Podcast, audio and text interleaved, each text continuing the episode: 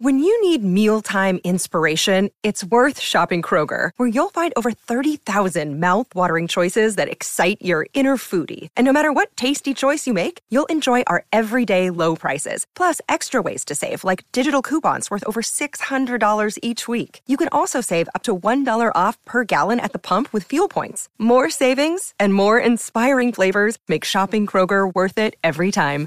Kroger, fresh for everyone. Fuel restrictions apply. Hola a todos, soy Víctor Abarca y estás escuchando Expreso con Víctor, el podcast diario sobre tecnología, tecnología que importa y cultura digital. Y bien, estamos a tan solo una semana de celebrar la conferencia mundial de desarrolladores de Apple. No sé si tienes muchas ganas, yo tengo muchísimas ganas y ya hay rumores que están hablando sobre cuáles son las funciones específicas de iOS 16. Y también, mientras Estados Unidos está celebrando estos días el Memorial Day, en Expreso con Víctor hemos decidido no descansar y tirar para adelante. Así que vamos a hablar de esas informaciones sobre la keynote de Apple, también lo último sobre PlayStation, la nueva consola que llega al mercado y la herramienta de Snapchat que va a servir de inspiración. Así que allá vamos con este expreso de lunes 30 de mayo, que ya vamos cerrando el mes y vamos empezando de nuevo una temporada que es junio, donde hay un montón de lanzamientos tecnológicos. Así que allá vamos.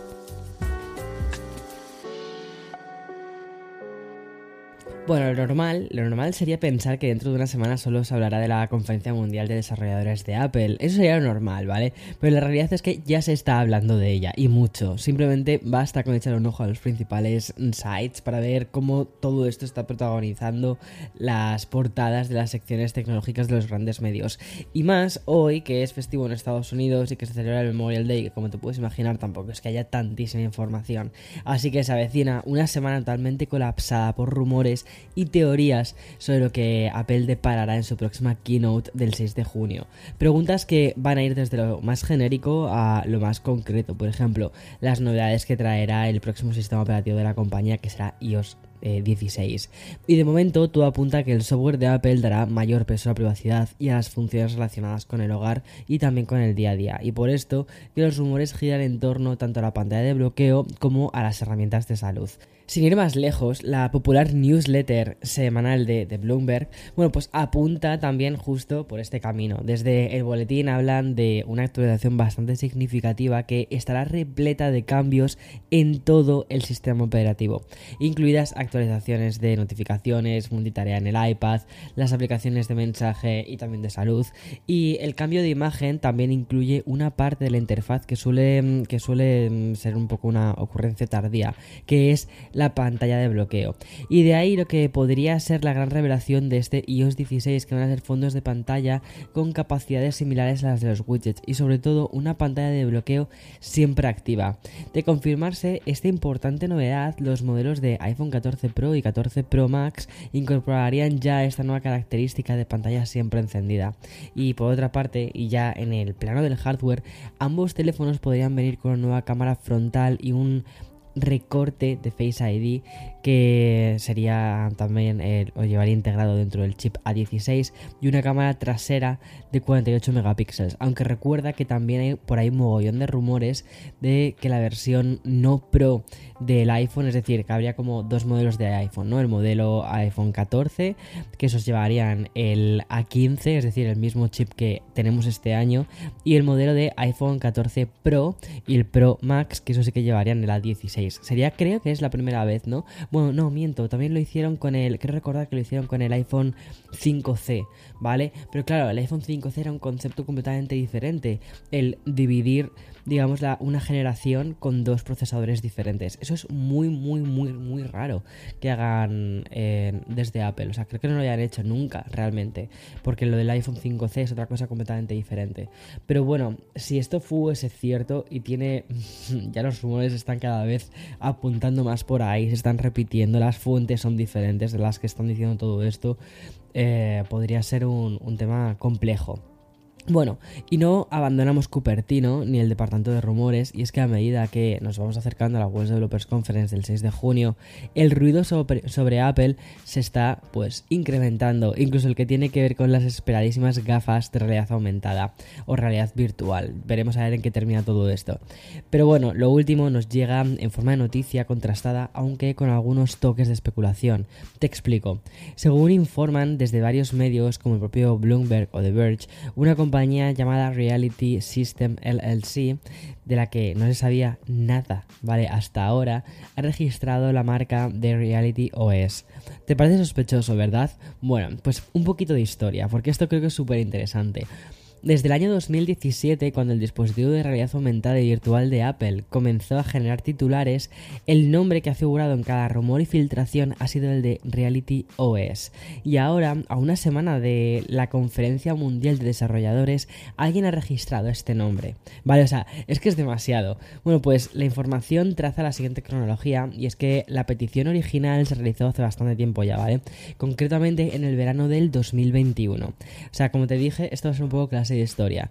Pero creo que es interesante. Hasta es que me dan ganas de hacer hasta un vídeo sobre esto porque me parece que es interesantísimo. Bueno, pues la siguiente solicitud se hizo en enero de este 2022 y el límite para el registro internacional estaba fijado para el próximo 8 de junio del 2022. Sí, o sea, lo has escuchado bien, ¿vale? Vamos a hacer de nuevo los números. 6 de junio, conferencia de desarrolladores, límite para el registro internacional 8 de junio del 2022, es decir, apenas dos días después de la keynote del, lunes que viene. La teoría más extendida que hay entre la prensa especializada es que se ha creado una especie de empresa de, para, para que Apple permanezca en el anonimato. Además, el timing no solo encaja hacia adelante, sino también hacia atrás, porque justo hace un par de semanas te contaba que el dispositivo ya había sido presentado ante la junta directiva de Apple, a menos lo que es un prototipo, y sobre cómo funcionaría. Y por cierto, la documentación de la marca registrada hace referencia al hardware de computadora portátil. Eh, y se dice además que se relaciona con el diseño y desarrollo de hardware, software, periféricos y juegos de computadora y vídeo. Todo esto me parece súper interesante. Bueno, y pasamos a realidades más tangibles y si hay algo tangible a nivel de la actualidad es el boom por las consolas portátiles. Un mercado que hoy da la bienvenida a un nuevo dispositivo que pretende plantarle cara a la Steam Deck sobre todo o a la ya más veterana y popular Nintendo Switch. Pero me parece que va mucho más por, por el lado de la Steam Deck. AIN, es como se llama, ¿vale? A-Y-N, la compañía que ya lanzó Odin, ha anunciado una nueva consola portátil a la que presentan con un lema bastante agresivo. Y dice así, dice, el dispositivo con Windows más asequible jamás creado. Estoy hablando de AIN Loki, que es una versión ultra versátil que ofrecerá al usuario varias vías. Por ejemplo, la consola más básica de 64 GB estará a 299 dólares y dispondrá de un procesador Alder Lake, que pertenece a la mm, eh, doceava generación de procesadores Intel Core de la gama U, pero la compañía va un poquito más allá y también pone a disposición otra versión que integra opciones de la serie 6000 de los procesadores AMD de Ryzen. En total, AEN lanza cinco modelos diferentes que difiere un poco en los gigas de almacenamiento. Está el de 64, 256 y 512. Y luego, claro, tienes que ver también que están los modelos extra que son los de AMD Ryzen.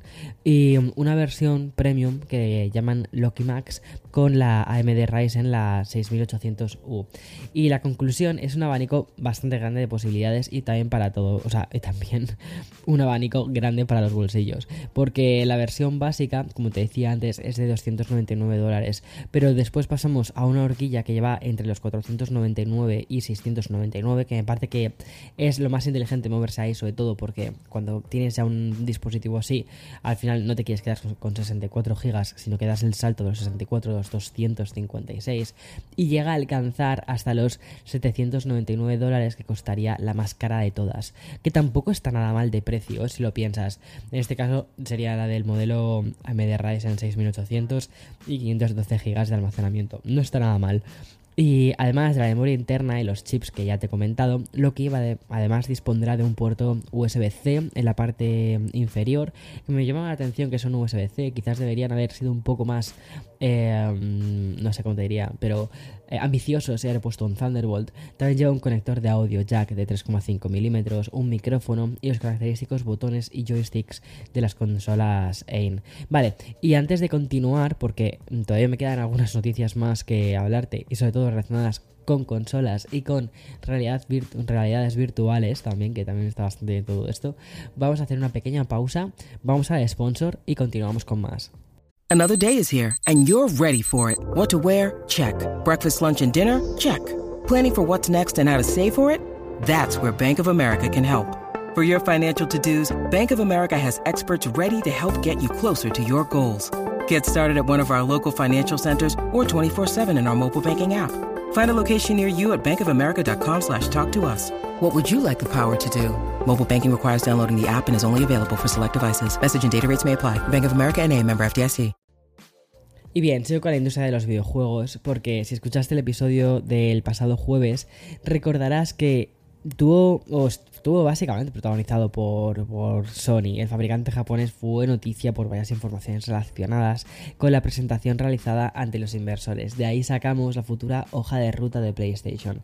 Unos planes que además hablan, entre otras cosas, de las esperadas PlayStation VR 2. Y sí, parece que el podcast de hoy va sobre las gafas al final de realidad virtual de las compañías más punteras que están relacionadas con esto. Me faltaría meta, ¿vale? También para hablar de esto, pero bueno. Y mm, lo que era una información sacada un poco de la parte más insider de dentro de la compañía, bueno, pues esto ya es una realidad. Y es que Sony ha anunciado que el próximo 2 de junio, es decir, a la vuelta de la esquina se realiza el PlayStation State of Play y es su primer evento eh, que además incluirá un adelanto de los títulos que saldrán junto a las mencionadas gafas de realidad virtual. Aunque se confirma que saldrán esos 20 juegos con el lanzamiento, no sabemos si se van a incluir en la presentación que vas a poder ver en los canales oficiales de YouTube y Twitch de PlayStation, pero de momento los títulos que sí están confirmados son Call of the Mountain, Among Us, VR y Cyan Worlds Fire, eh. Pero bueno, o sea, sobre todo yo creo que un Among Us eh, eso puede arrasar.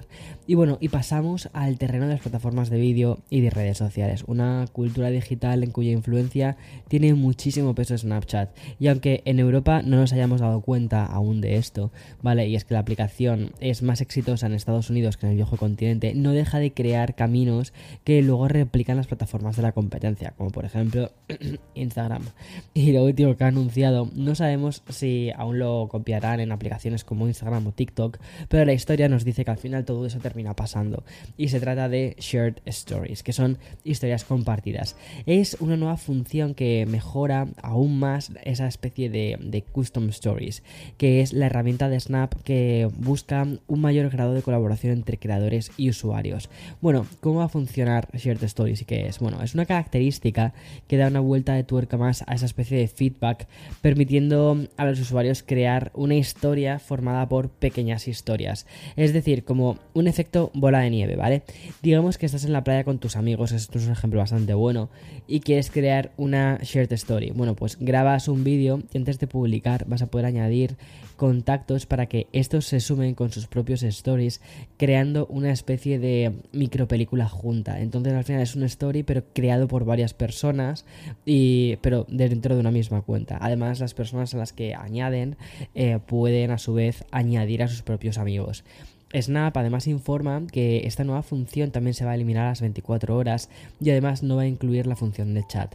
Además, la compañía avisa de que el contenido se moderará incluyendo detección automática de idiomas, herramientas de revisión e incluso añadiendo la posibilidad de que aquel usuario que reciba una notificación de Shared Stories y no quiera participar pueda abandonar la historia compartida. Lo dicho, a ver cuánto tarda esta herramienta en pasar a otras plataformas, me parece una muy buena idea y sobre todo me parece muy interesante, por ejemplo, de cara a conciertos.